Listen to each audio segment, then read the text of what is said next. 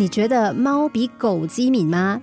其实啊，猫擅长做猫，狗擅长做狗。猫不可能变成狗，狗也不可能成为猫。没有谁比较精明能干，他们都擅长于做他们自己。有些人先天对数理很在行，有些人对色彩比较敏感，有些人的语文能力很强，有些人什么都普普通通，但就是球类打得好。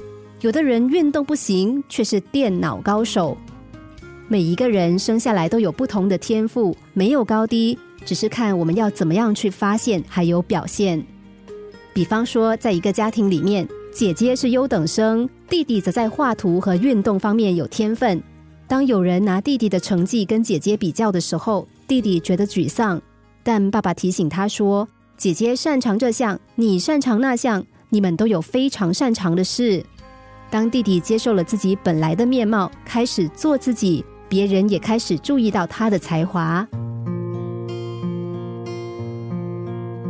地球上每一个人都比不上另一个人或另一些人，我们会觉得自卑不如人，多半是以别人的标准来衡量自己，拿自己去跟别人比，这样长期下来就很难不被挫折感吞没，甚至开始怀疑自己的能力。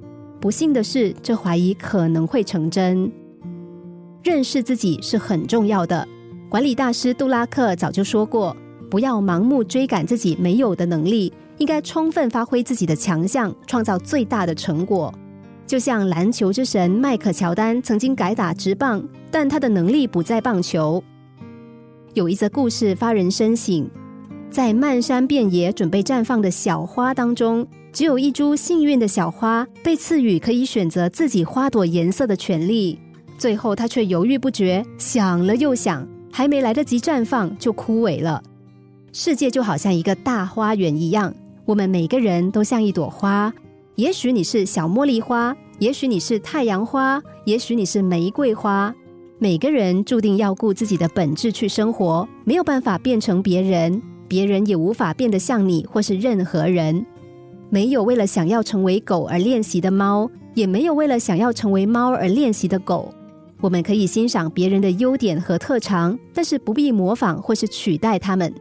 成功不在于要变成什么，而是在于我们这朵花有没有绽放，做一个最好的自己。心灵小故事，星期一至五下午两点四十分首播，晚上十一点四十分重播。重温 Podcast，上网 U F M 一零零三 t S G。